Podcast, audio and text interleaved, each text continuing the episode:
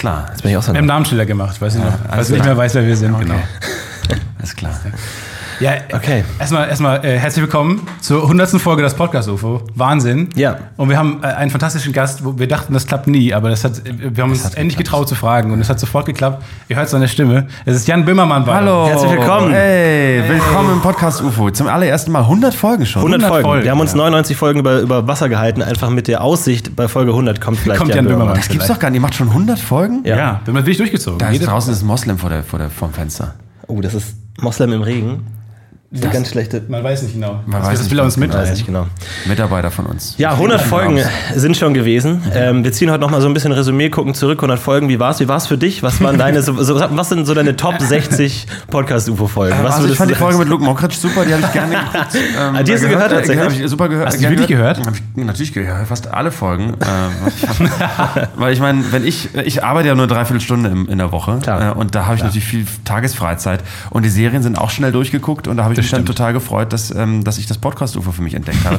Ja, auch bei Spotify, meinem äh, großen, meiner großen Brust, die mich quasi nährt. Ja, du hast auch gemerkt, was du für eine Macht hast. Du musst etwas erwähnen im Podcast, äh, bei Spotify einfach, und dann rufen die an und, und fragen dann, ob der Podcast da auch laufen will. Wirklich? Die haben uns nach dir, nachdem Ja. du uns erwähnt hast, haben die uns sofort angerufen und gesagt, Ernsthaft? wollt ihr auch bei uns laufen? Ja, willkommen bei Spotify Ja. Podcast UFO. Vielleicht erwähnen wir euch noch mal ein bisschen öfter, aber das ist, das ist Aber es ist richtig geil. Da, also entweder cool. Macht oder es ist einfach. Verzweiflung, kann auch Verzweiflung bei den anderen sein. sein.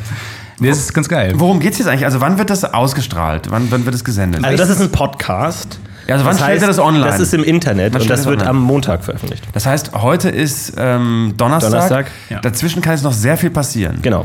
Ja. Wir unterhalten uns jetzt aber über Dinge, die zeitlos sind. Richtig, wir unterhalten uns hauptsächlich über die Evolutionstheorie und Okay. äh, alles, was daran Bären. steckt. Heißluftballons. Wie funktionieren sie? Was ist los? Wie kann das sein, dass Luft fliegt? Oder? Heiße Luft. Das ist Wahnsinn, oder? Es ist unglaublich. Hat eine, eine geringere Dichte als kalte Luft. Die Luftatome, die Luftteilchen, das geht quasi wie. Lüft- Lüft- es dehnt ja. sich aus und, äh, und weil es wird dann dadurch leichter, weil also quasi weniger Aber Teilchen auf, auf gleichem Raum und deswegen steigt das Ganze Aber wie kann Heißluftballon steuern? Wie kann er warum lenken? warum äh, Heißluftballons landet man nicht nicht irgendwo? gelenkt. Die, Aber äh, die kommen, die, also es gibt doch so Touren, die man buchen kann. Aber und die- landet man dann irgendwo. Nein, Heißluftballons können nicht gelenkt werden, da musst du auf dem, äh, tatsächlich mit dem Wind fliegen, und, und dann, wo landet man denn dann? wo, wo gerade Platz ist. Landet man in, in irgendeinem Wald oder was? Du musst Ja, dann auf einem dem- Feld natürlich, aber das ist tatsächlich, ist wirklich wahr. Äh, Heißluftballons und es ist auch windstill in Heißluftballons, weil du mit dem Wind fährst. Man sagt ja fahren. Aber man kann ja auch Sachen aus dem Heißluftballon werfen, um sozusagen die Richtung ein bisschen Ja, zu und verändern. Sandsäcke, um die Wenn du nach Höhe- links Nicht wirfst, dann Höhe. du kannst nur die. Höhe und du kannst dann quasi die verschiedenen Luftschichten mit verschiedenen warmer Luft. Und wenn du nach oben steigst und da ist irgendeine Strömung, wo du weißt, äh, da geht's nach links oder rechts, dann kannst du da quasi hoch und runter steigen. Und dadurch kannst du so ein bisschen die Richtung beeinflussen. Aber eigentlich kannst du den nicht Ah, lenken. das ist genial. Ja, das ist so ein bisschen wie diese Physikaufgabe in der Schule, wo du in, in, einem, in einem Einkaufswagen sitzt mit ganz vielen Ziegelsteinen und dann wirfst du die Ziegelsteine aus dem Einkaufswagen und dann bewegt sich der Einkaufswagen. Ja. Das war genial. Ich Was hat er eine warum- Note dabei? Eine 2.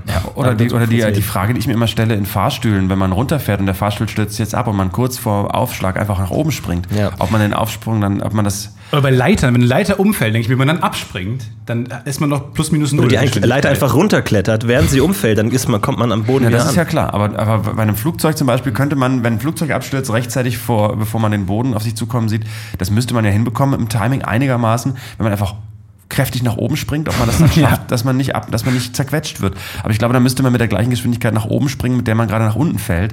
Und das kriegt der Mensch, glaube ich, nicht hin. Aber ich stelle mir das, Noch das, das Fernsehinterview äh, vor, wenn dann die Reporter an einem Wrack ankommen, hunderte tote Leichen und eine Person, die einfach so, ja, ich bin einfach im letzten Moment abgesprungen, kein Problem, hier lebe ich.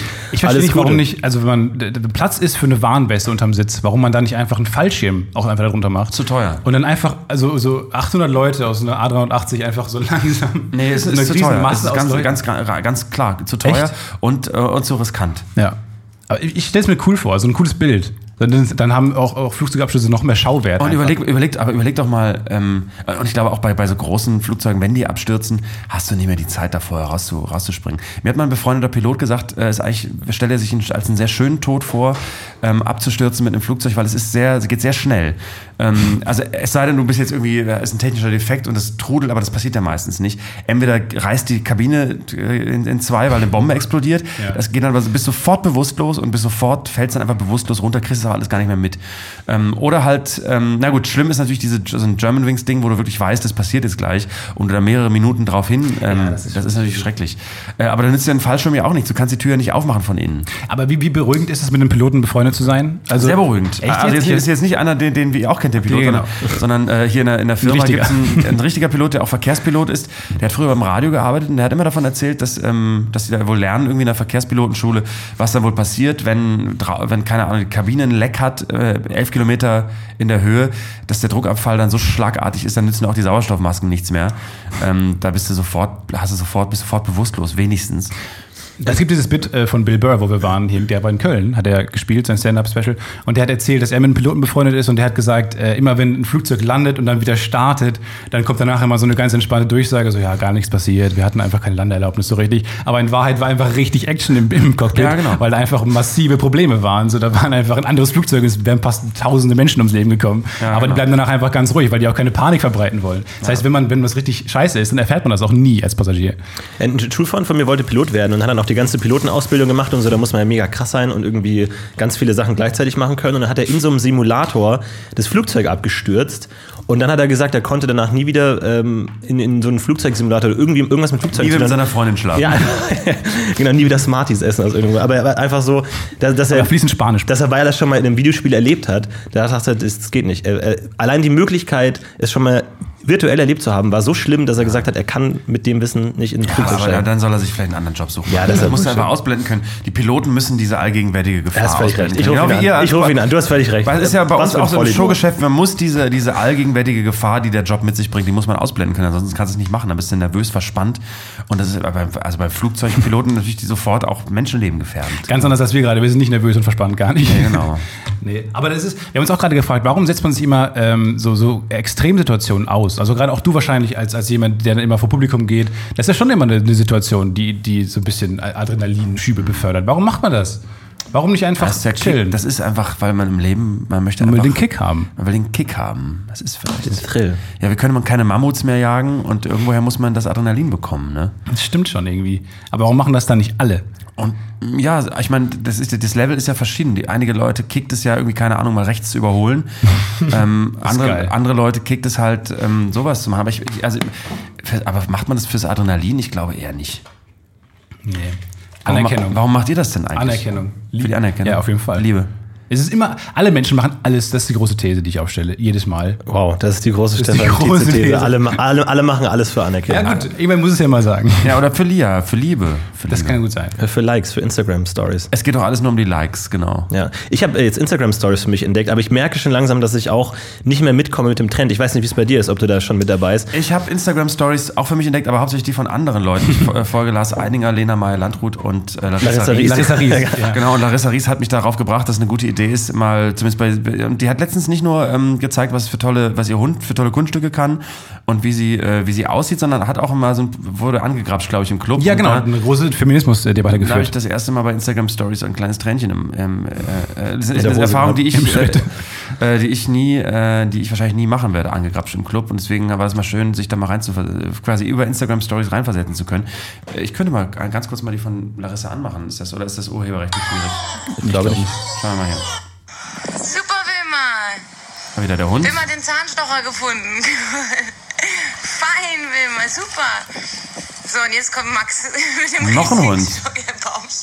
Hat sie noch einen Hund?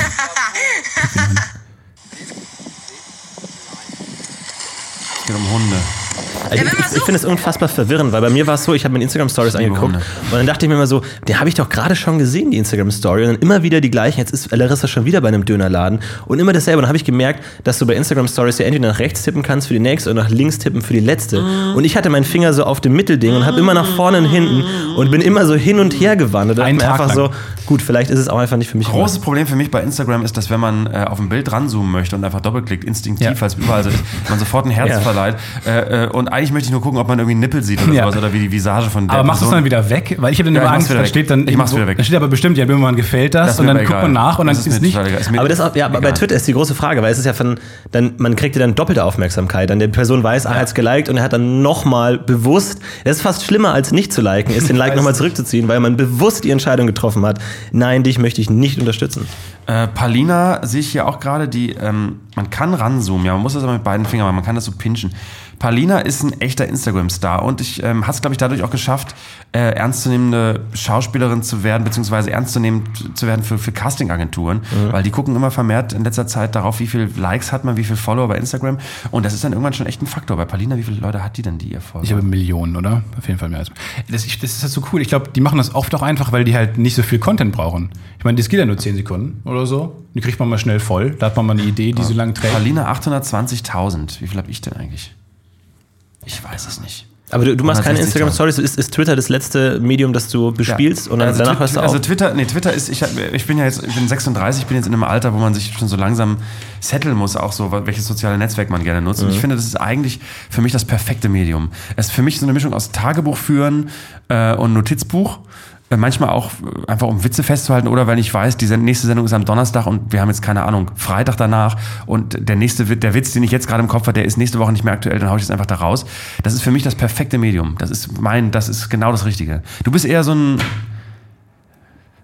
Florentin, du bist gar nicht so ein aktiver Typ eigentlich. Nee, ne? gar nicht mehr, mehr, mittlerweile nicht mehr so. Ich habe jetzt, jetzt, also bei mir ist tatsächlich so, wenn ich jetzt bei guter Arbeit bin und da meine Gags raushauen kann, dann, dann sammle ich eher alles dafür, als dass die, ich die schon bei Twitter raushauen kann. Ich finde es lustig, sein, sein großes Comeback war am- zum ESC. Äh, Davor war halt lange gar nichts. Und beim ESC war auch kein Gag. Er hat sich einfach nur beschwert, dass ein Beitrag plötzlich in 4 zu 3 lief. Das war einfach eine te technische Beschwerde. Aber- einfach so. Das ist dann ein. Problem, wenn man dann in, So ein, er wird so ein Wutbürger. ja, wenn die Leute erwarten, dass man nur Gags macht, dann fällt sowas auch unter. Man einfach so, ich habe Probleme mit meinem Handyvertrag und alle, ah, lol, lustig, haha. Und du so, nee, ich brauche wirklich Hilfe, Leute. ich stört mich wirklich, dass es 4 zu 3 ist, war es bei dir. Ey, ich, also ich fantasiere auch manchmal, ich weiß nicht, ob du auch manchmal von, von Amokläufen fantasierst, wenn Nein. du ICE bist oder so. Also, dass Nein. nicht du selber Amok läufst, aber was, was passieren würde, wenn jemand jetzt Amok laufen würde? Im Wärst du ICE dann der Held? relativ dumme, dumme Idee, im ICE Amok zu laufen.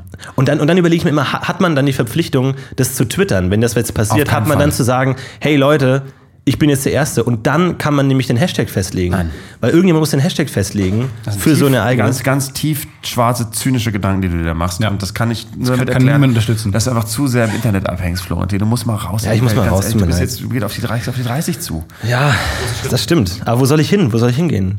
Was soll ich draußen machen? Was, was bietet mir die Außenwelt? Ja, die Frage ist, letztlich ist die Frage, was willst du eigentlich, Florentin? Wo willst du eigentlich hin? Das ist eine gute Frage. Wo willst du eigentlich hin? Ist das, ist das, eine, ist das eine Zwischenstation? Wirst du eines Tages vielleicht dann doch Chemiker? Ist das so eine Sache, wo du dich ähm, nochmal komplett in eine neue Richtung entwickelst? Oder, oder irgendwann zeckst du dich vielleicht doch an das Showgeschäft so sehr rein, dass du das einfach so reinzieht in einen bestimmten Zweig, dass dieses Rummeandern, dieses, dieses Wandern zwischen den verschiedenen Welten einfach aufhört, dass du irgendwo ein Zuhause findest, dass Ja. du aufgenommen wirst in den Shows von irgendwas.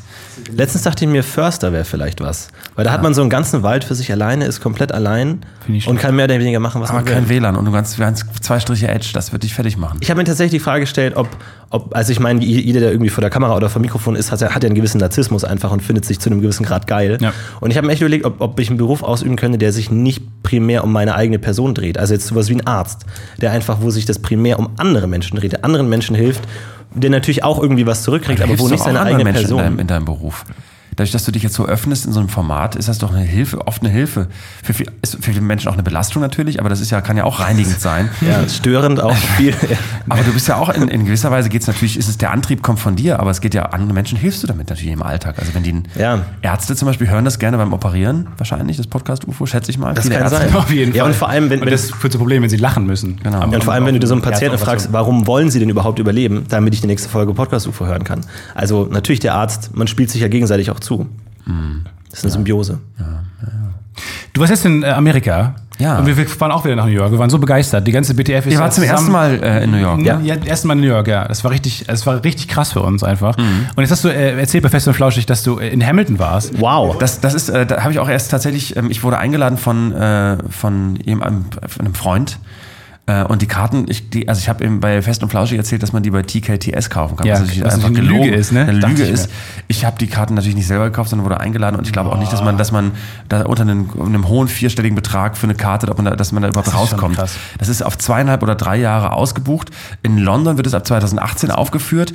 Äh, und das ist auch da schon ausgebucht, glaube ich, das ganze nächste Jahr komplett. Kommt das auch nach Deutschland? Das glaub, macht keinen das Sinn in Deutschland? Deutschland. Nee, macht ne? keinen Sinn. Also ich kann mir nicht vorstellen, dass da ist der Markt zu klein für. Und das deutsche äh, Musical-Publikum Publikum ist auch einfach so Tarzan.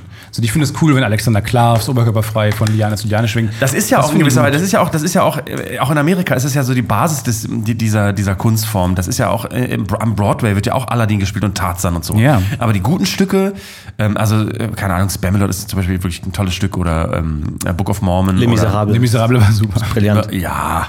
Wir fanden das toll. Das war ein toller Habt ihr, Abend. habt ihr das gesehen? Wir haben es gesehen, ja, wir ja, wir haben es tatsächlich gesehen. Ich wir weiß nicht, ob du auch schon mal gesehen hast, aber wir haben es in New York gesehen und es war unfassbar. Das war wirklich richtig Das war schön. unglaublich. Die hatten, die haben gerudert auf der Bühne, als wäre es ein Schiff. Ja. Ich dachte mir, es ist unfassbar, weil es ist kein Schiff. Aber ich dachte für Und einen dann kam ein Haus rein, was so groß war wie ein Haus. Ich merke schon, ihr, ihr habt da eine generelle, ich merke, spüre die, generelle Nein, innere Ablehnung diesem überhaupt nicht. Das- Genre komplett gegenüber. Gar nicht. Ironiefrei, richtig cool. Ja, es ist natürlich, das, das Schlimme ist ja, die kriegen einen wirklich emotional. Ich saß da auch bei, bei Hamilton und habe auch bei zwei Stücken, genau wie der Rest des Theaters, einfach angefangen zu weinen, weil Ja. es so traurig ist äh, und das auch so gut gespielt ist. Ähm, ich glaube, das, vielleicht ist auch die Sprachbarriere, die, dann, die mir dann, mich dann so Sachen reininterpretieren lässt, die da gar nicht drin sind, äh, dass ich das nicht so ganz verstehe. Aber das war schon wirklich äh, ein bewegender Theaterabend und ich höre seitdem auch wirklich rauf und runter diesen Soundtrack.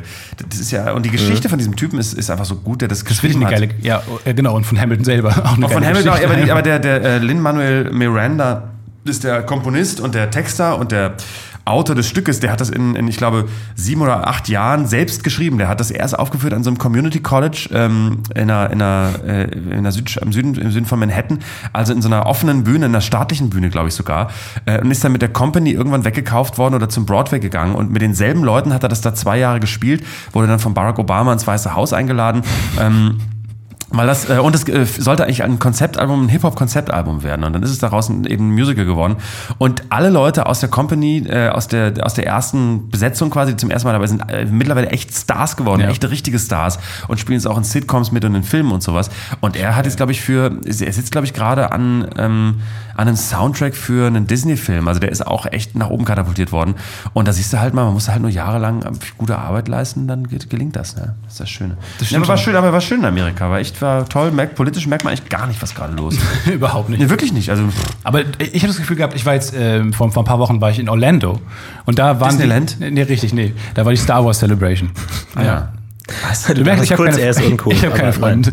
Aber ähm, Vor, vor, ganz kurz, das, das ist ein großes Missverständnis, dass Leute denken, Star Wars ist ein Nerd-Thema. Ein stimmt. Ja, ja, Multi-Billionen-Dollar-Franchise, was auf der ganzen Welt jeder kennt. Ja. Das ist wie McDonalds. richtig, das ist Wie McDonalds-Fan sein. Ja, Ich bin Fan von McDonalds. Am liebsten esse ich, egal wo ich bin, in welcher Stadt, ich gehe mal erst zu McDonalds. Ich bin so ein Riesen-Fan. So cool ist das Ich bin ungefähr. so ein Nerd, die süß-sauer-soße ist richtig lecker. Ja, stimmt schon. Das Es gibt ja bei, bei McDonalds übrigens neue Soßen, habe ich gehört. Irgendwas wird jetzt da, äh, man kriegt eine von fünf McDonalds-Soßen irgendwie. Ob ich, Ach, die, die, die Rick and Morty Soße auch oder was? Oder nein, die, eine von fünf McDonalds-Soßen kriegt man, wenn man irgendwie ein Mac-Menü oder sowas kauft. Äh, aber ich glaube, das ist dann so eine große Dose für zu Hause. Fun Fact, einer von der, der neue Junior-Autor von Gute Arbeit, der äh, Tarek. Tarek, genau, sein, sein Onkel ähm, hat, glaube ich, die, diese Soße für McDonalds für, für den Big entwickelt. Tasty. Für den Big Tasty Ja. entwickelt. Der- Soßenkoch, Der- Saucier. Tarek kennt die Person, die eine Person kennt, die die Big Tasty Soße entworfen hat. Was eine absolute Was war, Legende mal- was ist. war nochmal der Big Tasty? Das ist der, der so richtig Das ist der mit den zwei, äh, mit, den, mit, mit Bacon, den drei, ich auch, ne? Ich meine, das ist der mit den drei Brotscheiben. Nee, Nein. das ist der. Nee, Ja, ist, der aber, wo wir gerade jetzt auf den Sommer zugehen und Soßen und so. Ich habe vor, vor vielen Jahren mir mal vorgenommen, als ich angefangen habe, ich, seid, seid ihr schon in der Kochphase? Ich kochte selbst? Nee, nee, beide nicht. Gar nicht. Foodora. Ähm, genau, also ich, ich habe dann irgendwann angefangen selbst zu kochen, auch als ich alleine ähm, gelebt habe, ganz alleine. Und da habe ich dann irgendwie gedacht, das geht jetzt nicht mehr. Äh, und dann habe ich angefangen zu kochen und habe dann festgestellt, dass Grillsoßen tatsächlich, das ist ein riesen Beschiss, ein riesiger Markt. Leute kaufen sich im Supermarkt Grillsoßen, die sind aber anderthalb Jahre haltbar. Ähm, die stehen nicht im Kühlregal. Und dann kann man überlegen, was ist eigentlich anderthalb Jahre lang haltbar, ohne dass es im Kühlregal steht.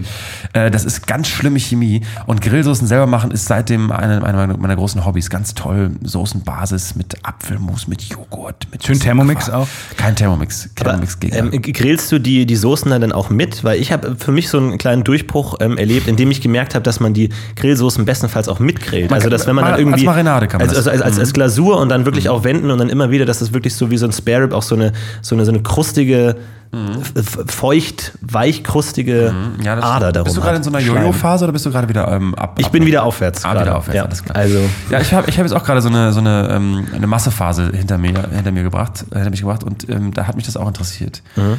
Ähm, so eine Barbecue-Soße. Ich habe versucht, ähm, äh, Pulled Pork zu machen. Das macht ja auch mit so einer Barbecue-Soße, das wird von außen. schwierig. Ist, dauert vor allem ewig, völliger Quatsch. Und dann hast du hinterher so einen zerfledderten Schweinebraten, weil mehr ist es ja eigentlich Das nicht. stimmt. Mit so einer Barbecue-Soße. Die muss immer wieder einstreichen und so. Sehr, sehr aufwendig. Wir sind jetzt umgestiegen auf Juul. Juul ist ähm, Hab ich gehört. Nahrungsersatz. Hab ich gehört. einfach, weil wir, äh, also mittags haben wir auch keine Zeit manchmal einfach. Hat man sich- muss ja so viel schreiben. Vielleicht muss man das den Leuten mal erklären, wie das hier strukturell aufgebaut ist. Also die ähm, gute Arbeit-Crew sitzt in, in einem Teil unserer Firma. Richtig. Und das Neo-Magazin sitzt in einem anderen Teil ähm, der Firma und wir sind eigentlich, wir sehen uns eigentlich nie. Das stimmt, das ist Außer wirklich- Flo und Thema in, in die Sendung, wir, wir haben uns ewig nicht mehr Nee, gesehen. das stimmt, überhaupt nicht mehr. Das letzte Mal bei der Wahlnacht, glaube ich. Das stimmt, das ist mal bei der Weihnacht. Und, und äh, Tarek sich manchmal morgens beim Bäcker, weil der wohnt da hinten in der Nähe. Florentin sich manchmal in der Sendung, wenn er irgendwie einen Auftritt hat. Ja. Aber eigentlich sehen wir uns fast gar nicht mehr. Und ich hab, es hat sich aber rumgesprochen, dass ihr mit so, einem- so einer komischen Zollen Grünpampe hier Das heißt aber, versucht, ähm, wenn diese News quasi die Wege gemacht haben, so zwischen, den, zwischen der ganzen Oskar-Jäger-Straße, halb Ehrenfeld ist quasi diese News durchgerutscht. Das heißt, es war schon ein Thema offensichtlich in der BTF. ja, es war ein Thema. Man muss sich auch manchmal einfach der Lächerlichkeit preisgeben. Man muss auch einfach manchmal sagen, ja, es ist lächerlich, aber es ist nun mal Teil Eigentlich. Eingangs, Eingangsvoraussetzung für den Job ist eigentlich, dass man das Absolut, anerkennt. ja. Alle Menschen scheißen, alle Menschen sehen unter der Dusche nackt äh, scheiße aus, zumindest die meisten. Und die, die geil unter der Dusche aussehen, die tun das auch nur bis zum 40. Lebensjahr und mit denen möchte man, solange sie geil aussehen, eigentlich nichts zu tun haben. Es ist sehr, sehr anstrengend. Also mit, sehr, mit schönen Menschen äh, sich zu umgeben, ist sehr, sehr anstrengend. Ja, es wird immer nur so ein Äpfelchen gegessen, in so einem Salat rumgepiekst und wo findest du meine Brust hängt und so. Alles so Sachen, von denen man sich relativ früh frei machen sollte. Also wenn ihr da draußen überlegt, eine Beziehung einzugehen mit einem schönen Menschen, Finger weg, Finger weg davon. Ist nicht keine Vor diesem Problem stehen die, glaube ich, aber auch nicht. Unsere Hörer stehen vor dem Problem, mit dem schönen Menschen eine Beziehung einzugehen. Allgemein vor dem Problem Beziehung steht Ja, wahrscheinlich nee, nicht. nee, ne? überhaupt nicht. Ich habe mich äh, vorgestern äh, hab ich, war ich beim Probetraining zum Fitnessstudio, weil ich dachte, so kann es nicht weitergehen nicht, mit mach's mir. nicht. Wie alt bist du jetzt? Äh, 22, 22 bin ich jetzt. Mhm. Ja. Und dann dachte ich mir auch so, na, Wo denn? Neptunbad? nee, Health, das ist mir viel zu teuer. Health City. Aber wenn, wenn dann mach, wenn dann, wenn dann geht's Wenn dann ins. Neptunbad, weil dann ist es, dann schmerzt es richtig, wenn du nicht hingehst. Dann Das spürst stimmt, du, weil du, das ist diese Fitnessstudio-Impulse. Ja, äh, du hast, gehst da hin, machst ein Probetraining, äh, unterschreibst dann fahrlässig. Du hast immer einen Jahr Mindestvertragslaufzeit. Ja. Das kannst du auch beim Neptunbad machen. Da hast du wenigstens noch einen schönen Saunabereich dazu in einem historischen Ah. äh, Ambiente. Und es kostet halt jeden Monat, glaube ich, 70 Euro oder sowas. Ich glaube, mehr als 100 tatsächlich. Mehr als 100 Ja, Euro. Aber dann, es, es schmerzt dann aber richtig. Das Katjana ist da, weil, weil da wirst du, wenn die wenigstens von anspruchsvollen Herren wird dir da auf die Scheibe geguckt und nicht von diesen, von diesen Proll-Assis, die, die irgendwie in der Fit Fitness First abhängen oder bei McFit oder so. Ja, ich war dann äh, zum Probetraining da und dann ist leider das äh, Problem eingetreten, dass äh, ich zu spät war und der, der Trainer dann weg war, was dazu führte, dass sie mich rumgeführt haben und gesagt haben, ja, jetzt trainier halt, so, also mach einfach mal, weil Ja. die dachten, ich kann das. Und dann bin ich einfach eine halbe Stunde da rumgelaufen an den Geräten, habe geguckt, was man da genau macht und so, so getan, als ob ich das halt schon, schon ewig kenne und jedes Gerät in- und auswendig kenne und habe dann so ein bisschen was gedrückt und mich dann wieder umgezogen und bin gegangen. Ich habe massiv Muskelkater allein davon schon. Ja, ich habe das auch mal gemacht, habe mal ein Probetraining gemacht und ähm, habe mir dann auch unterschrieben und habe genau diese, diese klassische Fitnessstudio-Falle. Seitdem bin ich ein riesen, ich fahre jetzt einfach wahnsinnig gerne mit Inline-Skates. Ähm, Inline-Skates schön durch die Stadt. Das ist mein, mein Ding. Weil, weil irgendwann legst du wirklich auch dieses, äh, dieses Gefühl ab, dass es irgendjemanden irgendwie ähm, äh, auch nur, äh, d- dass du, es ist irgendwann scheißegal, was du machst. Ja. Ab einem gewissen Punkt sagen sie, ach guck mal, der Böhmermann, ist doch eh egal, wie er rumläuft. Ich könnte wahrscheinlich sogar im Stringtanga durch die äh, hohe Straße laufen und alle würden sagen, ja gut, habe ich von ihm erwartet. Und das ist eigentlich, das ist sehr, sehr befreiend. Ja, das ist ein Seniorending. Die, bei denen ist auch irgendwann egal, Ja, was sie genau. machen. Einfach auch nicht mehr das, das Prinzip nicht mehr nach hinten gucken, wenn man rückwärts ausparkt. Das ist so, irgendwann ist egal, was du machst. Irgendwann nimmt sich auch niemand mehr böse und dann fährst du einfach zurück. So, das ist irgendwann musst du ja diese. Ich, hab, ich war heute beim Zahnarzt heute Morgen und ich habe ähm, hab fast einen Unfall gebaut in einer, in einer Parkgarage. Bin ich rückwärts rausgefahren, tatsächlich, habe ähm, einen Rückwärtsgang eingelegt und wollte rausfahren und ähm, habe dann mal kurz noch aufs Handy geguckt und habe dann einfach Gas gegeben und dann hab- bin ich fast einem reingefahren, der quasi an mir vorbeigefahren ist, der aber gesehen hat, dass ich einen Rückwärtsgang eingelegt habe und gerade dabei war rauszufahren, der aber dann einfach mal einen Nervenkitzel ähm, ausprobieren wollte, Nerven, den, also ich an den Nerven kitzeln wollte und mal gucken wollte, wann ich denn rausfahre. Und dann hat er nochmal angehalten, so ein pädagogisches Anhalten, so nach dem Motto, mich dann so böse angeguckt, das war aber so nach dem Motto, das war knapp. Und der hat sich dann auf dem Weg, ich bin dem hinterhergefahren, aus der Parkgarage raus und der hat sich dann in den folgenden zwei Kilometern mehrfach mit Leuten im Straßenverkehr angelegt, sodass ich das Gefühl habe, ich glaube, der war einfach irgendwie entweder auf MDMA oder halt so ein, ähm, keine Ahnung, Mensch mit, äh, jetzt, äh, in der AfD würde man sagen, Vorfahren vom Balkan, der einfach sich im Straßenverkehr so ein kleines bisschen das holt, was er zu Hause nicht bekommt. Oder er war aber auch beim Zahnarzt und hat einfach eine massive Dosis Nein. bekommen. Ich glaube, der war tatsächlich ähm, beim, bei einer neuen Fitness, äh, beim neuen Fitnessstudio, was eröffnet wird, neben meinem Zahnarzt gerade. Das ist eine gute Kombination. Zahn- Zahnarzt und dann direkt Workout. Fitness-Zahnarzt. Das ist nicht schlecht. Zahnärzte sind wirklich eigentlich keine richtigen Ärzte. Sind eigentlich so ein bisschen so wie, wie, ähm, wie so wie Podcast eigentlich kein richtiges Medium ist, ist eigentlich ein Zahnarzt auch kein richtiger Arzt. Aber ich, aber ich habe die perfekte Verbindung zwischen Training und äh, Zähnen. Ich musste nämlich mal meine Lippen trainieren. Warum? Me- Meine Lippen waren zu schwach. Meine Lippen waren zu um, schwach. Ich um hatte deine Freundin sexuell zu befriedigen. Richtig, aber die, die, die Zahnärztin hat gesagt, zu schwach? die Lippen sind zu schwach, weil ähm, ich hatte sehr, sehr stark deformierte Zähne als, als Jugendlicher. Sieht man gar nicht. Und Schön ja, weil ich eine Zahnspange hatte lange Zeit. Und jetzt, und die, die hat mir das so erklärt, dass der Mensch ein instinktives, einen Reflex hat, dass kein Speichel ausläuft. Und normalerweise macht er das, indem er die Lippen zumacht. Mhm. Aufgepasst. Also nochmal für jeden, der zu Hause auch mal nachmachen einfach. Lippen zu machen, dann läuft es nicht raus. Aber da meine Lippen so schwach waren, musste, hat mein Körper instinktiv die Zunge von hinten noch zwischen die Lippen gesteckt. Und dadurch hat meine, meine Zunge über Jahre, Jahrhunderte lang hinten gegen meine Zähne gedrückt und die Zunge ist ja der stärkste Muskel des Körpers. Das heißt, über ja lange Jahre ha- haben die einfach die Zähne verschoben, dadurch, dass die Zunge, und dann musste ich das lernen, und hatte ich so ein, wie so ein Schnuller im Mund und musste dann immer so, so ein Gummiding oben so zusammendrücken. War das eine Logopädie oder war das noch was anderes? Nee, das war, das war Kieferorthopädie, einfach Ah. ganz klassisch. Und jetzt muss sie dann so in den Mund nehmen und dann so ziehen und dann mit den Lippen selber dagegenhalten, was unglaublich Das habe ich aber auch ist. mal gemacht. Ich, hatte auch, ich war wirklich die, die krasseste Zahnspange, wirklich mit diesem Gurt hinten. Ja, ja. Wo man dann, Wer hatte sie nicht? Ich war mit den Messdienern in einem Freizeitpark, der kein richtiger Freizeitpark war, so ein B-Freizeitpark, mit dieser Zahnspange und diesem Gurt. Das war der Tiefpunkt meines Lebens. Du hast sie in der Achterbahn verhängt einfach. Und trotzdem hast du heute einen eigenen Podcast. Wow. Geil. We did it, Florentin. Wir haben es geschafft. Sind raus aus dem Sumpf. Schön, dass das hier in eurem Büro ist. Ein Podcast. Florentin und Stefan haben ein Podcast-Büro. Das war mir bislang neu, dass es hier eine neue Räumlichkeit gibt. Ja, Ja. Die wir sind, kannte ich noch gar wir nicht. sind so ein bisschen wie so ein Einsiedlerkrebs. Wir kommen hier immer und, und nehmen das ein, aber dann sind wir sofort wieder weg. Und was ist hinter dieser Polstertür? Das war meine du erste nicht Frage in diesem Raum. Was ist hinter der Polstertür? Irgendwas, was man, wo man nicht hören darf, was dahinter passiert. Theoretisch. Das, das stimmt ja Oder eigentlich. wo da drin niemand hören darf, was hier draußen passiert. Was ist es denn? Die Frage, glaube ich, hat sich schon jeder gestellt. Ich geh einfach Aber mal gucken. guck mal rein, was da drin ist. Das ist wahrscheinlich nichts hinter. Absolut spektakulär. Da bin ich jetzt Mob, auch ein Wischmob. in meinem prominenten. Ich finde, diese Bücher, diese Bücher sind so typisch Ausstattungsbücher. Das ist so ein, einfach so ein Klischee-Bücherregal. Ihr müsst die Leute mal ein bisschen an die Hand nehmen. Die wissen ja gar nicht, was Die kennen das Bücherregal in auswendig. Ich glaube, wir haben schon auf, aus jedem Buch ein bisschen was Ja gut, mit vorgelesen. 100 Folgen, wenn man hier sitzt, dann irgendwann werden die Themen rar. Archäologie, Teppiche. Und warum dauert, das so, warum dauert das so lange, bis es ausgestrahlt wird oder Ja, das gesendet ist wird? perfekt durchoptimiert nach ähm, Search Engine Optimization und allem. Damit Ach so, also einfach immer montags sofort- gibt's ein neues Podcast- Ja, UFO. Montag 6.30 Uhr einfach. Morgens? Zack, ja, wenn ihr alle, die das Internet hochfährt, dass wir die allerersten sind und dann sofort Ah, okay. geklickt werden. Ja, uns gibt es immer am, am Sonntag, nachts um 0 Uhr. Das ist die schlechteste Zeit, glaube ich. nee, aber dann, dann fangen die, die Hardcore-Leute hören am Sonntag Genau, schon. und die Rest in der Woche einfach. dann. Genau, und, und ich glaube, ein großer Teil der Leute hört es morgen auf, morgens auf dem Weg zur Arbeit, am Montagmorgen tatsächlich.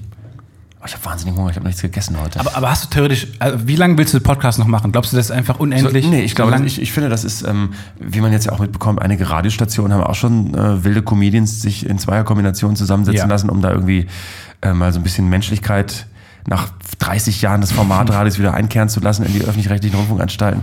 Äh, ich glaube, das ist, ähm, das wird irgendwann die, die Wortsendung er- ersetzen. Und in Amerika gibt es Wortradio, gibt es ganze Stationen, wo nur gelabert Ja. wird die ganze Zeit. Und ich glaube, ähm, genauso wie Leute gerne QVC gucken, nicht weil sie sich was kaufen wollen, sondern weil sie gerne unterhalten werden oder weil sie gerne dabei sind, wenn Leute reden über Dinge, die sie nachvollziehen können, ist das eine Sache, die, die glaube ich, Bestand haben wird. Ich glaube, das wird eher nach oben gehen mit dem Podcast. Die Frage ist halt äh, der, der Refinanzierung. Ähm, Ich höre sehr gerne Pod Save America und da finde ich es immer schon sehr erniedrigend, wenn dann die beiden Podcast-Moderatoren anfangen, Werbung zu machen für irgendwelche komischen Internet-Bärenversand-Handelshäuser, Handelshäuser. Squarespace. Naturebox. Genau. Und das finde ich irgendwie nicht so, nicht so schön. Ähm, das müsste man irgendwie anders regeln. Das kann man vielleicht nach vorne oder nach hinten schieben. Und wenn du da einen Sponsor findest oder mehrere, die das tragen oder eine Plattform, dann ist das, ich finde, das ist das perfekte Medium. Äh, und eigentlich sollten öffentlich-rechtliche Rundfunkanstalten anfangen, ähm, äh, das, das ähm, großflächiger einzuführen. Ich habe früher auch gern Wortradio gehört und das ist ja im Prinzip nichts anderes. Und je besser das vorbereitet ist, wenn du, keine Ahnung, Physik-Podcast hast oder sowas, wo du wirklich auch echt Arbeit in die Vorbereitung steckst und nicht einfach nur so rumlaberst, ähm, Das stimmt. dann, dann wird es, hat es ja auch einen Kleiner Mehrwert. Seitenhieb. Genau. Nein, nein, nein, also es betrifft ja mich auch. Also wir sind ja auch, wir bereiten uns zwar schon vor, also wir re- telefonieren vorher ein, zwei Mal, bevor wir die Sendung machen, damit wir wissen, worüber wir reden. Manchmal klappt das aber auch nicht. Ähm, und ähm, dann ist es natürlich schon Gelaber, aber dann, dann hilft es sehr, dass man sich schon jahrelang kennt und eingespielt ist. Ne? Also wir haben ja auch schon weit über, ich glaube, 400 Sendungen jetzt gemacht. Oder fast 500. Das ist nicht schlecht. Wer bei eurer hundertsten zu Gast? Weiß es noch? Ähm, keine Ahnung, wir haben Wahrscheinlich nicht mitgezählt. Wir haben bei, bei Spotify im Jahr, ich glaube, 45 Sendungen. Okay. Äh, und früher Sanft und Sorgfältig waren auch knapp 45 Sendungen und das haben wir vier Jahre gemacht. Ähm, also, na gut, nee, das sind gar nicht so viel. 300 Sendungen vielleicht. Knapp. Aber ähm, ich muss noch kurz auf Seth Meyers kommen, weil das war Ja. schon echt, echt cool, auch so für uns zu sehen. Äh, Ja, das war auch für mich auch cool. Das mega, ja, Es, auf es, jeden Fall. ja, es, es wirkte am ersten Moment wie so ein Greenscreen-Effekt irgendwie. So, Ja. wie, wie so ein Neo-Magazin-Einspieler. Und da dachte ich so, das sieht nicht schlecht aus. Wie der das Mark- sieht ganz gut aus. Markus Lanz Abklatscher Ganz, damals. ganz Ja, ja. surreal. Und das, also das Ja. das war ja schon zwei Jahre lang geplant. Also die haben, das Ja, ist auch, genau. also no Promo-Shit und so. Die haben uns, äh, ähm, oder haben mich eingeladen, weil es gab mal einen, einen New York Times-Artikel ähm, über das, was, was wir so machen im Neo-Magazin und, und das war ich, Varoufakis-Sache damals, Über die ne? Varoufakis-Sache, genau. Und das äh, haben, da hat dann jemand von deren Gästeredakteuren gelesen und da haben die uns, äh, oder mich, uns, ich sag aus, nicht aus ich sage nicht aus Großkotzigkeit, uns, sondern aus, aus falsch verstandener Bescheidenheit. Da haben die mich eingeladen, äh, Ende 2015. Und dann kam halt die Erdogan-Sache und da, äh, da hätte ich nach der Erdogan-Sache eigentlich dahin sollen. Hab das Ja. dann aber, äh, als wir zusammen in New York waren, Genau, da waren genau. wir doch auch mit. Da hätte ich Ja. da eigentlich auch hingehen sollen. Aber haben wir das relativ kurzfristig abgesagt, weil das wäre der erste öffentliche Auftritt nach der Erdogan-Geschichte gewesen und das fände ich irgendwie, wäre das Auf scheiße. der das, großen Bühne. ja, das ist aber scheiße, das in Amerika und dann, dann wirklich so dissidentenmäßig dann in Amerika zu erzählen, was scheiße in Deutschland läuft. Und das, das ja, hab ich, fand ich irgendwie unpassend und habe es dann verschoben und dann, ähm, weil die natürlich nicht die Reisekosten zahlen von einem ähm, aus deren Sicht natürlich unbekannten Comedian aus Deutschland von Amerika, äh, von Deutschland nach Amerika. Und ich fliege ja auch nur noch First. Ich fliege nur noch First. Das Klar. macht mein Rücken nicht mehr mit. Und deswegen musste man das so organisieren, dass ich dann quasi das, dann da diesen Auftritt nachhole, wenn ich sowieso in Amerika bin. Und das war jetzt eben der Fall. Und ähm, allein da zu sein, das war ganz toll. Mega cool. Ähm, 30 Rock, also da, wo wirklich auch SNL äh, gedreht wird, auf derselben äh, Bühnenebene ist das Seth Meyers Studio. Genau, wir waren da auch sogar, als wir in, in New York waren alle. Da hatten wir Karten für Seth Meyers. Ach, ihr wart da Genau, auch. wir waren jetzt bei Seth Meyers. Das war super. Das hat mir auch besser gefallen als Colbert tatsächlich noch, weil ich finde das Wirklich? einfach. Ja, ich mag, ich mag einfach Seth Meyers gern. Doch, also habe ich damals auch. Ich finde das, ich finde das einfach ein cooler Typ. Der war ja auch Headwriter von, von SNL und so. Genau. Der einfach, ich finde das einfach sehr, ein sehr präziser, cooler Typ. Genau, und das ist was, was total faszinierend war und was, was äh, ich gar nicht gedacht hätte. Ähm, ich bin da wirklich mit so einem Exoten ähm, äh, Gefühl hingekommen und dachte, ja, was weiß der schon und so und, und äh, was wir in Deutschland machen, das, ist- das ist für die ja eher lächerlich. Aber ich glaube, ähm, spätestens seit Trump, aber auch in den, in den Jahren davor, ähm, äh, das ist schon anders als so vor 20 Jahren. Die nehmen das schon, was wir hier machen, ähm, oder zumindest was, was, äh, was im Neo-Magazin läuft, das, ähm, was, was in Europa läuft, das nehmen die ganz anders wahr. Das ist nicht so von oben herab. Das war wirklich ganz angenehm. Ich will jetzt nicht sagen auf Augenhöhe, das wäre schon so ein bisschen vermessen. Der hat natürlich eine größere Sendung, aber es war zumindest ähm, genauso, als würde ich mich jetzt irgendwie mit, mit einem mit Pierre M. Krause unterhalten über die gleichen Dinge, wie wir machen die gleichen Sendungen. Ähm, man, man redet über dieselben Dinge, man ist in derselben äh, Informationsschleife drin, in, dem, in demselben Arbeitsmodus. Und wir haben da uns danach noch zwei Stunden unterhalten und haben noch einen Podcast zusammen aufgenommen, haben da irgendwie noch gequatscht lange und das war wirklich sehr interessant. Das mal kennenzulernen und ich glaube auch, dass, dass es nicht das letzte Mal war, dass wir uns jetzt gesehen haben. Wie sehr ist da dieser ähm, Talk-Teil? Ist der vorbereitet, geskriptet? Total. Unglaublich. Komplett? Ja, also ganz nicht geskriptet. Äh, gar nicht geskriptet, ähm, aber das ist tatsächlich ganz anders vorbereitet als auch noch bei Lanz oder sowas. Da gibt's ja auch Vorgespräche.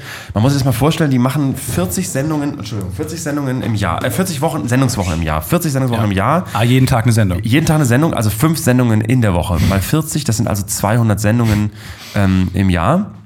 Wie viele Autoren haben die? Äh, Die haben äh, ne, ein Team von 150 Leuten plus das technische Personal, das ist nochmal getrennt. Okay. Das technische Personal ist aber auch wirklich so WDR-Style, 60-jährige Kameraleute, die keine Lust haben und so. Das ist alles ähm, äh, richtig Oldschool-Technik. Die sind bei NBC sowieso im Haus und die nehmen dann auch andere Sendungen auf, die da im die Morgenshow und so, die werden einfach dann quasi, haben einfach Schichten und werden durchs Haus gereicht. Was total interessant war zu sehen, ähm, das sieht man eben nicht, wenn man da ähm, als Studiogast ist oder als, äh, im Publikum sitzt, in diesen Arbeitsräumen, also die, die Studio hatte eine entsprechende Höhe, Studioräumlichkeiten sind immer höher, weil da oben Lichter hängen und so. Das geht im Rockefeller Center über, glaube ich, vier Stockwerke, das Studio von Seth Meyers. Das heißt also, die Studiohöhe von Seth, Seth Meyers wird, wird äh, hinter den Kulissen eingeteilt auf vier Arbeitsstockwerke. Oh Mann, du läufst dann also quasi durch, durch Gänge, die so derart klaustrophobisch eng und niedrig sind. New York. Ähm, äh, genau in New York. Und es ist der, das heißt, der Platz ist teuer, den man da hat. Und die Gänge ähm, sind alle so knapp über der Tür, sind schon die Zwischendecken eingezogen. Das ist ja ein Gebäude aus den 30er Jahren. Ja. Und da hat man noch nicht gewusst, wie viele Kabel man dann später im Jahr 2017 mal braucht, um so ein Fernsehstudio zu vernetzen. Äh, Da direkt, ich würde mal sagen, da wo so die Klimaanlage ist, da waren wir hier in diesem Raum, in dem wir jetzt gerade sitzen, also über einem normalen Türrahmen von zwei Metern, vielleicht zehn Zentimeter nach oben, da wird schon diese Zwischendecke eingezogen. Du hast das als großer Mann hast das Gefühl, du stößt dann dauernd das, den Kopf. Es ist sehr klaustrophobisch und nur Leute mit leitenden Positionen haben ein Fenster nach draußen. Und auch nicht so ein Fenster, sondern ein Fenster von vielleicht 50 mal 50 Zentimeter Größe, was man nicht aufmachen kann, weil da unten so eine Klimaanlage drin ist. Es ist wirklich zum Arbeiten sehr, sehr unangenehm. Ähm, äh, ganz eng. Äh, und ähm, im Writers Room, ich weiß nicht, wie das. Ähm, der Writers Room bei uns ist im Neo-Magazin so, dass wir einen großen Tisch haben in der Mitte. Alle haben, sitzen vor ihren Laptops, aber man guckt sich an. Und da ist es eben komplett anders. Sie sitzen an der Wand. Die Leute sitzen an der Wand und gucken da in ihren Computer rein. Und wenn sie mit jemandem reden wollen, drehen sie sich in den Raum um. Ansonsten sehen die nichts anderes als ihren, ihren Raum, sind verbunden über Slack, wie wir auch. Ähm, äh, und ko- kommunizieren da miteinander. Aber es ist äh, wirklich eine hochkonzentrierte Atmosphäre. Und dadurch, dass er so viele Sendungen am Stück macht und das alles so geskriptet ist und teilweise sich bei Trump ja auch morgens die Lage von der am Nachmittag unterscheidet, wenn er aufzeichnet, wird es alles ähm, ganz anders als bei uns noch vorbereitet von, von Leuten, die auch noch eine ganz andere Qualifikation haben. Also da gibt es ja den Beruf des Autors, den gibt es ja bei uns eigentlich nicht. Nee, also das sind bei uns unseriöse Typen wie wir jetzt oder ihr oder ich, Ja. äh, die irgendwie da reinrutschen. Und auf einmal ist man dann Autor. Das ist ja da wirklich ein erstrebenswerter Beruf, wo dann Leute aus dem Mittleren Westen kommen und nach New York gehen, weil sie Autor werden wollen für Comedy. Und das ist ja Kann man auch studieren da, man kann, Comedic Writing studieren. Genau, und das ist, das ist das Handwerk, das, auch das kannst du bei uns höchstens autodidaktisch, wenn du Glück hast, hast du einen guten Chef irgendwo oder kommst von einem Radiosender oder bist irgendwo, kommst aus einer guten Ecke, wo du das lernen kannst. Das gibt's bei uns ja nicht. Aber das Interview finde ich schon interessant. Also vor allem, dass sie das so durchsprechen, das merkt man ja auch oft, dass sie einfach auf Schlagwort reagieren und so Trigger haben. Ich habe zwei Stunden lang mit dem Redakteur telefoniert. Du, jeder, Gast, jeder Gast hat einen Gästebetreuer. genau, so Segment Producer wahrscheinlich. Genau, ein Segment Producer und, und der weiß, er ist jetzt für zehn Minuten in der Sendung verantwortlich, mit allem drum und dran. Ähm, und der hat erstmal ähm, mich eingekauft quasi, hat quasi überhaupt den Kontakt hergestellt. Ah. Der hat den New York Times Artikel gelesen. Okay. Der ist dann auch dafür zuständig, in der Redaktionskonferenz den Leuten zu erzählen, warum die mich einladen sollen. Das hat der alles gemacht. Dann hat er ähm, ein Vorgespräch geführt mit mir vor einem Jahr. Dann hat er ein Vorgespräch geführt am Sendungstag, um zu gucken, wie die Stimmung ist. Ähm, mir nochmal mehrmals, also ich glaube 30 Mal zu versichern, wie sehr man sich darauf freut, natürlich so amerikanisch, wie sehr man sich freut, dass ich da vorbeikomme. Ähm, und dann hat er wirklich ganz, ganz viele Fragen gestellt und, und ich habe ganz ähm, offen geantwortet. Und aus diesen Fragen und diesem Gespräch, was wir dann geführt haben, zwei Stunden lang, hat er ein Transkript erstellt mit den wichtigsten Talking Points. Die sind wir dann, bevor ich ins Studio reingegangen bin, nochmal zehn Minuten bevor ich auf der Bühne war, nochmal durchgegangen. Und dann ist eigentlich alles, was auf der Bühne passiert ist, tats tatsächlich improvisiert gewesen. Es gab eigentlich nichts, was wir vorher besprochen haben. Nur für den Fall, dass es irgendwie nicht unterhaltsam gewesen wäre, hätte Seth Meyers wahrscheinlich diese Talking Points aufgegriffen und ich hätte genau gewusst, das war so, ein- so eine Art großer Fallback-Plan, damit die nicht schneiden müssen, damit man als Gast die grö größte Chance hat abzuliefern. Das ist einfach ultra professionell, toll für den Gast. Du hast, du hast da, ich habe ich hab noch was mitgebracht. Was, Was kommt jetzt?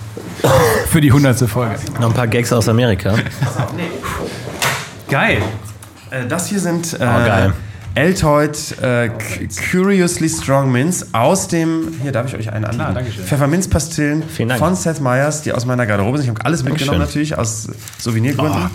Und woran denkt ihr, wenn ihr das probiert? An, an welcher Situation in eurem Leben? Zahnarzt. Richtig. Ja, auf jeden Fall. Schmecken original wie das Zeug, was man beim Zahnarzt ähm, immer draufgeschmiert Mhm. bekommt. Ich hatte heute Zahnreinigung.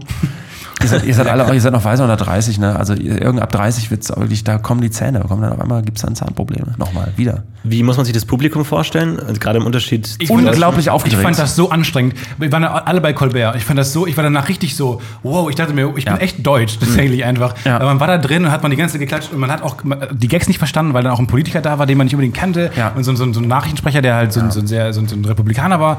Und dann hat man aber die ganze Zeit gelacht und man hat geklatscht und man fand das so krass. Ich finde es als Zuschauer wirklich wahnsinnig erniedrigend, bei so einer Sendung Ja. zu, äh, zu Gast zu sein, also im Publikum zu sitzen. Du wirst da wie so in so einer Geisterbahn aufgepeitscht und das war bei Seth Meyers auch nicht anders. Die haben einen Warm-Upper.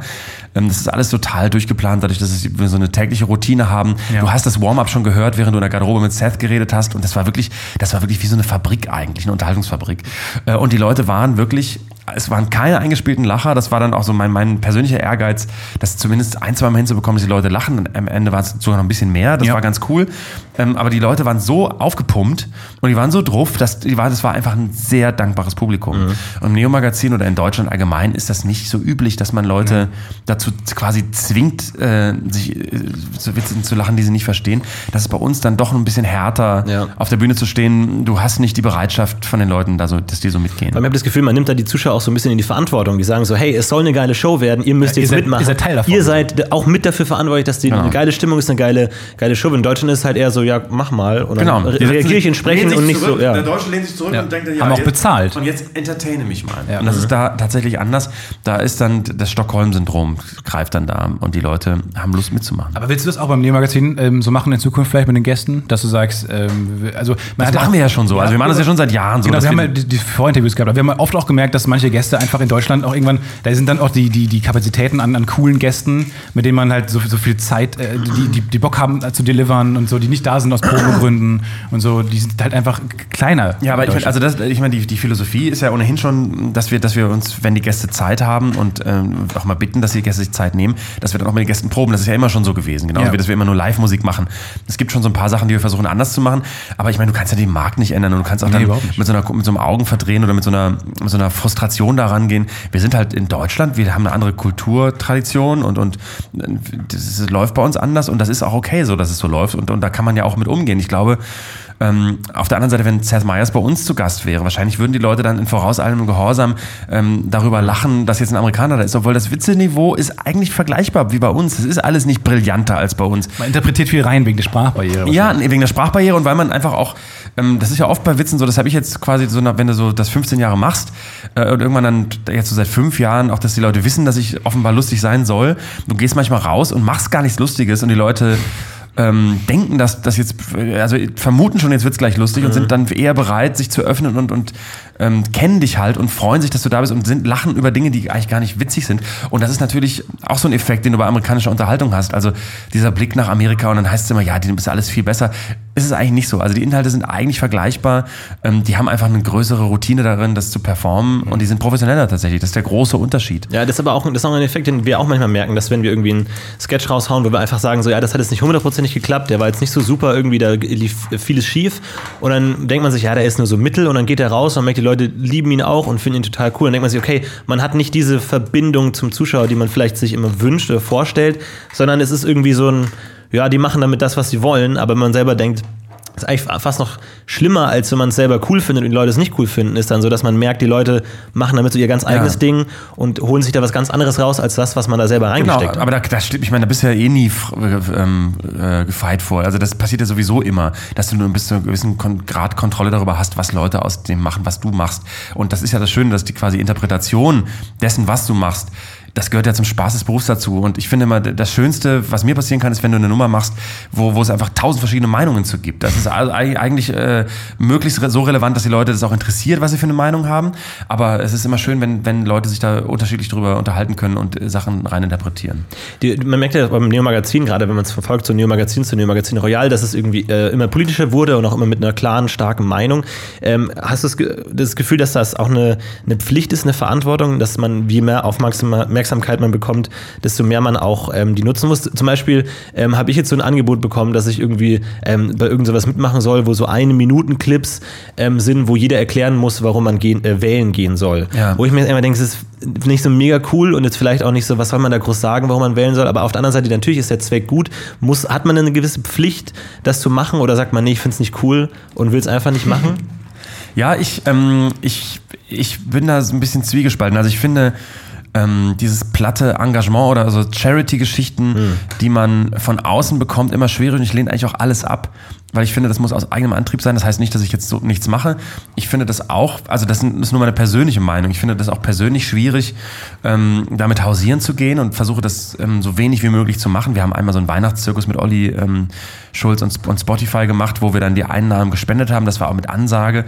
Ähm, äh, und dann, ähm, da, das ist, war jetzt mal so eine Ausnahme, aber ansonsten versuche ich auch die Sachen, die ich so ähm, mit dem ganzen vielen Podcast-Geld oder diesem ganzen vielen äh, ZDF-Geld, was man so verdient oder was man irgendwie, da ist ja, also ab einem gewissen, ich sage immer so, ich brauche, um glücklich zu sein, brauche ich nicht mehr als sieben Millionen Euro. Jahr. Jeder Cent darüber wird gespendet. geblieben, Äh, Und, und ich finde, das, das mache ich gerne privat und halte das für mich auch gerne privat und bin mit so Engagement von außen immer sehr vorsichtig, weil die Motive immer ganz unterschiedlich sind, warum Leute was machen. Das kann dann irgendwie ein Kumpel sein, der bei der UNESCO arbeitet oder, oder bei UNICEF äh, oder eine alte Freundin oder eine, mit der man mal was hatte, die jetzt irgendwie beim Deutschen Roten Kreuz ähm, im Blutspendedienst dann eine tolle Aktion startet und da Ja. irgendwie noch jemanden kennt von früher und so. Das sind alles, das sind alles so viele Motive. Ich suche mir dann gerne meine Zwecke selber aus und man hat ja selber in seiner Biografie ist man an Punkten gewesen, wo man gesehen hat, ah, das und das finde ich gut, das, das und das finde ich toll, das und das möchte ich unterstützen und das finde ich ganz gut, wenn man das dann auch wirklich so subjektiv wie es eben ist, auch dann später weiterhält. Aber ich finde schon bei größerer, Veranf bei größerer Aufmerksamkeit oder bei größerer Reichweite, with great power comes great responsibility. Ich glaub, das, das stimmt schon. Ich glaube, die, die schlimmste Situation, die ich je in Verbindung mit dir hatte, Jan, war, als ähm, aus, aus meinem privaten Kreis jemand auf mich zugekommen ist, der gesagt hat, ja, ich habe da so einen Freund, der, ähm, der hat jetzt eine schwere äh, Krankheitsdiagnose bekommen und wir wollen ihn so ein bisschen aufmuntern und dann wollen wir so eine Party machen und da auch so ein Video machen mit so Grußclips von vielen Prominenten. Und könntest du nicht bitte mal den Jan fragen, ob der nicht für den todkranken Marcel eine Nachricht und ich hatte solche Gewissensbisse, Ja. weil ich wollte natürlich dich nicht nerven mit sowas, weil das ist natürlich nervig und dann sagt man so, ja, und dann macht er noch einen Gag und so, aber ich dachte mir so, ich kann es dem jetzt auch nicht antun, wenn es ein großer Wunsch ist und es war so furchtbar, weil ich war so gefangen zwischen diesen zwei Was hast du denn gemacht? Ich kann mich daran nicht mehr. Hast du mich gefragt? Ich- nee. Hast mich nicht gefragt. Ich, Ja. und ich weiß wow, nicht, ob ist er- ja, ist er gestorben und dann ja, er ist tot, ohne bekommen. jemals von Jan Böhmermann sein, sein, sein Heil bekommen zu haben. Nein, ich, ich, ich weiß es nicht. No. Aber es war, ich war so, ich wusste nicht, was ich machen Ja, also, soll. also ich, einfach. ich, da, da, bei solchen Sachen ist es tatsächlich auch so, das ist äh, manchmal tagesformabhängig. Es ist aber eigentlich auch generell so, dass ich das äh, versuche nicht zu machen. Mhm. Äh, nicht, weil ich das, weil ich jetzt ein Menschenfeind bin, sondern ich finde, wenn man es einmal macht, muss man es dann bei macht allen ein machen. Fass auf. Man macht ein Fass auf, es wird dann sehr selektiv ähm, und, und es wird ähm, äh, und ich finde das, also ich meine, das ist ja wahrscheinlich, also bei mir ist es zumindest so, bei, aber ich vermute auch mal auch ähnlich. Es ist ja, äh, also ich, ich leide jetzt nicht darunter, dass ich zu wenig Aufmerksamkeit habe und äh, bin auch nicht auf der Suche nach, brauche diese Anerkennung dann auch nicht oder diese, diese Art von ähm, persönlicher Befriedigung, die ziehe ich da jetzt nicht so sehr draus. Also ganz ego, aus egoistischen Gründen würde ich das, mache ich das jetzt nicht. Ich bin jetzt keiner, keine Ahnung, der, der, der großen Spaß daran hat, sich selber auf Selfies von anderen Leuten zu sehen oder Fotos von sich selber an die Wand hängt. Und ich finde das, weil ich selber eben weiß, dass es eigentlich ein normaler Job ist, der nur mal zufällig von Leuten eben gesehen wird, äh, persönlich auch nicht ganz so doll, dass ich immer denke, also ich weiß, dass das ein normalerer Job ist für mich selber, als, als die Leute denken, dass es ist. ja. Und deswegen finde ich das dann auch immer, kann ich zwar verstehen, warum Leute das gut finden oder das eine tolle Idee finden, äh, mit mir ein Foto machen zu wollen oder für die Hochzeit mal was von mir eingesprochen zu bekommen. Oder von William. Aber ich denke mal, so Was geil, du aber William? ganz ehrlich, so geil bin ich nicht. Frag doch mal irgendjemanden, der, der geilere Sachen macht. Und ich, ich glaube auch, wenn man irgendwie eine Krankheitsdiagnose bekommt und am nächsten Tag kriegt man eine Grußnachricht von Jan Böhmermann, denkt man sich, okay, Vielleicht war es ein Fake es dauert, Arzt gestern. Mhm. Ja, oder es dauert einfach nicht mehr lange. Mir geht's wirklich schlecht, wenn jetzt schon Jan Böhmermann äh, einschreiten muss und mir helfen muss. Also liebe Grüße, ich mache das eigentlich, also wenn ich nicht anders kann und äh, ich das ein, das, wenn jemand vor mir steht und mir das sagt, dann sage ich immer ja. Aber wenn ich es irgendwie vermeiden kann, versuche ich das nicht Ja. zu machen.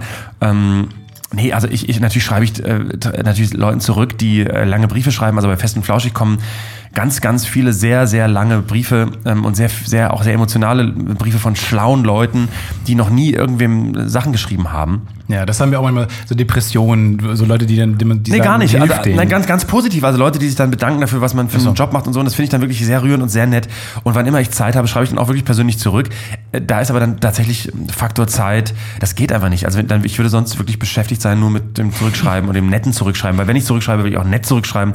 Ich habe einfach eine Auto-Response einge, eingestellt. Das Ja, ist oder einfach so ein paar Default-Todesnachrichten, so hoffentlich geht's dir bald wieder besser. Ja, ich Es gibt, dieses, es gibt dieses Bot von äh, irgendwie so ein Kopenhagener äh, Startup, äh, die, die, die, die checken, wie du, wie du schreibst bei, Mhm. bei Facebook und dann ähm, übernehmen die quasi die Kontrolle über deinen Account und fangen dann an, so zu schreiben wie du. Und die checken auch genau, ähm, wie, wie du Freunde nennst, bei welchem Spitznamen und schreib, übernehmen dann deinen Duktus und deinen dein, dein äh, Posting-Rhythmus und, und schreiben dann einfach für dich. Das wäre doch was für dich vielleicht. ja, ich, ähm, ich, ich glaube, ich kriege das irgendwie anders mit Menschen. Mit Menschen. Ich löse das mit Menschen Okay, mal. Kurz noch zum Thema, ähm, wie das deutsche Publikum war. Wir haben einen Clip neulich mal irgendwie gefunden, ein alter, vielleicht kennst du den sogar noch, Bitcoins for Africa. Ja, haben wir damals noch. Mhm. gemacht. Und ähm, da haben wir, den haben wir geguckt für Recherchezwecke, weil wir einen Sketch machen wollen, der zufällig genauso ist. Der klauen wollen, Äh, ja. und, und tatsächlich ähm, fanden wir das so lustig. Du hast es anmoderiert, diesen Clip. Und äh, die Publikumsreaktion, die in Amerika bahnbrechend wäre, Leute würden ausrasten, war in Deutschland so. Die uns den Rest des Jahres scheißegal sind. Ein Mann im Publikum hustet halt einfach. Ja, naja, gut, aber die Leute. Aber das ist schon sehr lustig. Schweigen und ein Mensch hustet Ja. ganz laut. Aber das ist doch, ich finde das, ich finde das ein schönes Bild. Man kann ja dem, ich finde, man kann dem Publikum keine Schuld geben. Man kann den Leuten, das ist, weißt du, diese Mentalität, auf die Bühne zu gehen und den Leuten, die da sind, die Schuld dafür zu geben, dass die Halle nicht Das stimmt. ausverkauft ist.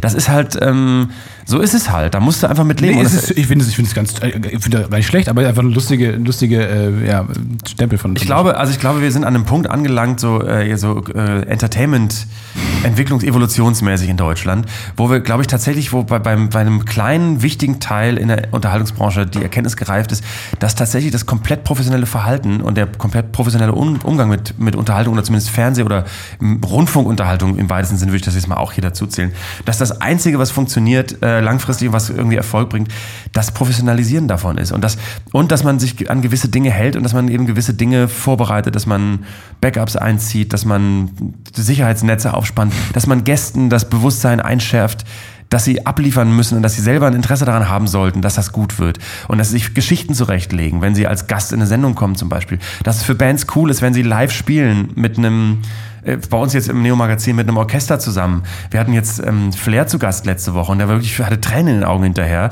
ähm, zum einen, weil er Angst hatte vor mir, glaube ich, und weil ich gerade wirklich äh, unglaublich einen Trizeps habe.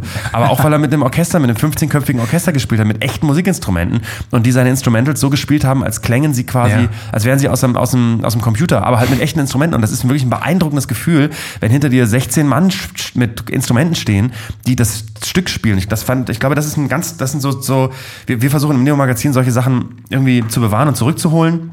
Und, und es gut, wenn du das Flair jetzt so, so ein Softie gemacht hast. Nein, er das hat wirklich- er hat wirklich- ein Orchesteralbum unplugged aufzunehmen. Ja, nein, aber das muss ja gar nicht. Also du kannst ja mit einem Orchester oder mit so einem 16-köpfigen Orchester, wie wir das da drüben haben, kannst du äh, alles spielen. Ja. Es klingt alles so wie aus, ähm, aus, äh, aus, dem, aus dem Computer. Und ähm, nur halt mit echten Instrumenten, also noch ein kleines bisschen besser und ein kleines bisschen echter und ein bisschen beeindruckender, das live zu hören. Und ich finde, solche Sachen zu bewahren und solche Sachen zu kultivieren und zu entwickeln, das ist so ein bisschen ist so ein bisschen auch so einer unserer Jobs oder das, was wir uns so versucht haben. Ich meine, wir sind öffentlich-rechtlich, wir kriegen Geld von allen. Ähm, und wenn schon Leute unsere Sendung scheiße finden, das ist ja auch okay, dann wollen wir versuchen, zumindest eine Struktur aufzubauen, Leute ranzuholen, die irgendwie, wir versuchen, so viele Autoren wie möglich durchzuschleusen und Leute irgendwie, die nie geschrieben haben oder Leute, die nie irgendwie da Bock drauf hatten, beim Fernsehen zu arbeiten, da ranzuholen und denen zumindest die Möglichkeit zu geben. Ja, danke nochmal. Ja, aber, aber na, es ist das, ja, ja, nein, aber das ist Nee, ja, auf jeden Fall. Nee, äh, Und das, es gibt, ich, ich fand, ich weiß, ich fand es bei 1 Live war ich total dankbar. Da hatte ich äh, zwei ganz tolle Comedy-Chefs, die äh, mich da als Praktikant aufgenommen haben und, und ähm, ich fand es immer toll. Ulf wahrscheinlich. Ulf Pohlmeier, genau, und Henning, äh, also es war eigentlich Henning Bornemann und Markus Hennig, mit denen ich später auch ein Autorenbüro hatte. Ähm, und die einfach da ähm, einen relativ hohen Standard hatten und die auch ihre, ihre Regeln hatten, wie Witze gut sind äh, und das einfach äh, und bei Schmidt äh, zu arbeiten war auch genauso. Auch der hatte äh, und der hat immer noch ähm, ganz klare handwerkliche Dinge, ähm, die, die, bei denen der, er- wo der zuerst drauf achtet, wo er Witze, die Qualität von Witzen misst. Und, und das kann man leider in Deutschland nur autodidaktisch lernen und ich glaube, die Möglichkeit zu schaffen, dass das möglichst viele Leute sehen, dass das eigentlich nicht, nichts anderes ist als ein normaler Job, den man dann, wenn man ihn konsequent ausführt, dann auch dazu führt, dass man ihn auch gut ausführen kann. Ähm, das ist auch so ein bisschen einer der Jobs. Also jetzt beim, beim Autorengeschäft. Aber auch eine, zum Beispiel eine, eine Ausstattung oder eine, einen Kostümfundus auf, aufzubauen äh, und, und jemandem die Möglichkeit zu geben, eigenverantwortlich ein Lichtkonzept zu erstellen, der das sonst nirgendwo machen könnte, ist halt auch super. Ne? Und, und das ist wirklich das, das Beeindruckende bei allen anderen, oh jetzt Selbstlob, Selbstlob oder so, aber Struktur oder Lob der eigenen Struktur. Aber was ich nirgendwo anders so kennengelernt habe, ist, dass die Leute, die hier irgendwie einen Hut aufhaben für Licht oder für Ton oder für irgendwas, dass die dann so, so ein involviert sind und so mitmachen können, wie hier in, in dem Laden, ist schon beeindruckend. Das ist auch cooler als dann bei Seth Meyers. Also wo dann einfach die, die Kameramänner halt diese Ja, aber da gab es die Prozesse ja auch mal. NBC-Männer. Ich meine, da gab es die Prozesse ja auch mal, irgendwann, als es erfunden wurde. Und ich habe das Gefühl, dass wir ähm, nochmal die Möglichkeit haben, losgelöst von irgendwie ZDF oder WDR, nochmal uns so ein Medium neu zu erschließen. Und das ist eigentlich immer eine, immer eine Chance eigentlich, wenn man es anders macht. War bei Brainpool in den 90er Jahren ja auch nicht anders. Die haben auch damals neue Sachen gewagt für Deutschland. Und das ist alles, wir sind nur, auch nur ein Teil einer Evolutionskette und irgendwann kommen dann Leute, Die noch cooler sind. Irgendwann stellt ihr dann irgendwelche 20-Jährigen ein und die, ähm, die sagen dann irgendwann in zehn Jahren, äh, geht mal weg, weil ihr, jetzt seid ihr alt. Muss man auch, äh, muss man ja auch äh, ehrlicherweise sagen, auch das, äh, wenn man sich nicht irgendwann so einen Grand Seigneur-Status erarbeitet, ist man irgendwann auch weg vom Fenster. Das gehört eben auch dazu. Mit Würde, wenn es geht. Ich würde mir jetzt gleich was zu essen holen. Ich Ja, gerne. Ja, wir das. sind äh, sehr dankbar, dass du die 100. Folge mit uns bestritten hast. Ja, das Ja. war's schon. Äh, Ich, ich dachte, das wäre jetzt das, das Vorgespräch erst. Aber ich, Wir haben es auch schon aufgenommen. Es war schon Wirklich? Ja. Ja, wir können das nehmen. Wenn was nehmt ihr denn? Audition zum Aufnehmen oder was nehmt ihr? Äh, Audition, ja, wir legen noch ein paar lustige Soundeffekte drunter und dann ist das, kann das so raus. Und wir schneiden die, die, die, unsere Sätze lustiger um, dass sie cooler, dass die Pointe immer hinten steht zum Beispiel. Ah, okay. Aber das, ist immer ist, wichtig. das ist aber das ist ein sprachliches Ding in Deutschland. Das ist das schwieriger, Witze zu Das machen. stimmt. Sprachlich. Aber ähm, auf der anderen Seite haben wir dafür, ähm, wo wir sprachlich den kleinen Nachteil haben, ähm, den selbst auferlegten Nachteil, dass wir einfach nicht radikal genug sind. Also äh, diese ganze, ja, aber diese Sprache und dieses Vulgäre ist absolut angloamerikanischer Standard. Alles, was lustig ist, alles, was Leute irgendwie zum Lachen bringt, ist erlaubt. Ja. Ist nun mal so. Absolut. Das ist fucking richtig. Aber auch selbst dann benutzt man in Deutschland auch immer so Anglizismen oder einfach englische Wörter. Es, es ist verdammt richtig. War jetzt, Nicht ganz so eigentlich cool. gar nicht, wir haben jetzt nicht so einen lustigen Podcast Das, aufgenommen. War wir, mehr so sind, ein- wir sind in Richtung ja, hinter wir den sind, Kulissen. Ja, das stimmt. Ja. Aber Müsst auch interessant vielleicht. müsst ihr aufpassen, dass Ingmar Stadelmann und, äh, und Luke Mockridge ähm, nicht demnächst äh, euch hier den Das stimmt. Rang ablaufen. Wo, sind, wo seid ihr eigentlich auf der Podcast ähm, Top 10? Die Charts, gute Frage. Ich weiß es gar nicht. Wir sind jetzt aus. Comedy rausgeflogen. Warum? Wir sind nicht mehr Comedy, wir sind jetzt. Bildung. Bildung? Ich weiß es gar nicht, was Gestern waren, wir, gestern waren wir bei Comedy. Wir, heute Morgen sind wir wieder reingekommen. Dank, dank dir, glaube ich. Äh, Ah. Komische Sache. Nee, ich glaube, bei, bei Spotify ähm, hören uns jetzt mehr Leute, deswegen sind wir bei iTunes nicht mehr, nicht mehr so oben in den Charts. Wie bei Ach so. euch seid ihr, also wir sind zwar noch da zu hören, aber die meisten hören Wir sind gar nicht bei Spotify. iTunes, wir sind exklusiv ihr nur seid, bei Ihr seid nur bei Spotify. Spotify. Das, ja. ja. Wir laufen dann noch überall. Das ist ein großer Vorteil. Anker, aber wir sind ein Anker-Podcast. Wir sind quasi ähm, so. Und der Money-Podcast, wie wir ihn intern nennen. Weil, äh, weil äh, ich meine, wenn ihr exklusiv lauft, ist natürlich was anderes. Ja, weiß ich nicht, aber Geld, wenn man es nicht fürs, fürs Geld. das ist auch wirklich die Geschichte, die, die wir immer wieder erzählt haben und ich immer wieder erzählt habe, ist auch wirklich wahr.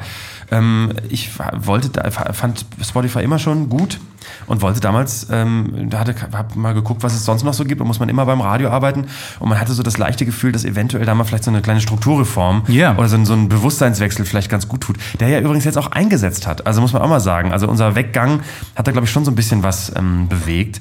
Und auf einmal wird dann Wert darauf gelegt, jetzt eben eins live macht einen Podcast mit zwei wilden, frechen, frechen Jungen, die sich tolle. Ich dachte, das wäre ein Scherz die ganze Zeit. Das machen die wirklich? ja, mit Luke und Ingmar Stadelmann. Luke und Ingmar. liebe Grüße. Ja. Glaube ich mit großem Erfolg. Und Stefan Niggemeier und Sarah Kuttner. Auch liebe Grüße, habe ich noch nicht hören können, leider keine Zeit zu gehabt, aber bestimmt auch toll.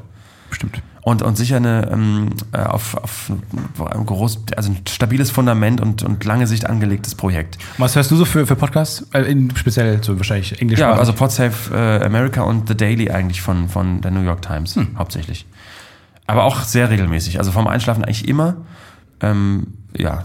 Uns hören auch viele zum Einschlafen, was ich äh, komisch finde. Dann, so, ich finde das- dieses Prinzip in Schlaflachen immer ein sehr lustiges Bild. Ja, aber es wird ja, wird ja selten gelacht. Das ist das Gute. Das stimmt, das ist das Gute bei uns. Ihr seid aber Comedy auch rausgeflogen. Keine, keine Gefahr. Ja. Da. Gut, ja, Ja, vielen thanks Dank. For, thanks for having me. Möcht, darf ich euch noch einen Oh Eltor ja, äh, Absolut Strong gerne. Anbieten? Vielen Dank. NBC? Schmeckt auch so die amerikanisch, man weiß gar nicht warum. Ja. Was einfach absolut künstlich. Künstler, Diese, ja. diesen Geschmack gibt es nicht in der freien Natur. Ja. Gut, ja dann vielen Dank fürs Dasein. Vielen Dank, liebes Podcast UFO, auf viele weitere 100 Folgen. Ja, wir freuen uns. Und liebe Grüße auch an äh, das Pizza UFO. Hab, habt ihr schon erwähnt, das ist eigentlich daher. Wir müssen Es, dringend auf. es ist eine Legende. gut, äh, wir heben ab. Macht's gut. Tschüss. Ciao, wir heben ab. When it comes to your finances, you think you've done it all. You've saved, you've researched, and you've invested all that you can. Now it's time to take those investments to the next level by using the brand behind every great investor, Yahoo Finance. As America's number one finance destination, Yahoo Finance has everything you need, whether you're a seasoned trader or just dipping your toes into the market. Join the millions of investors who trust Yahoo Finance to guide them on their financial journey. For comprehensive financial news and analysis, visit yahoofinance.com, the number one financial destination, yahoofinance.com. Hey, it's Paige DeSorbo from Giggly Squad. High quality fashion without the price tag. Say hello to Quince. I'm snagging high-end essentials like cozy cashmere sweaters, sleek leather jackets, fine jewelry, and so much more. With Quince being 50 to 80% less than similar brands.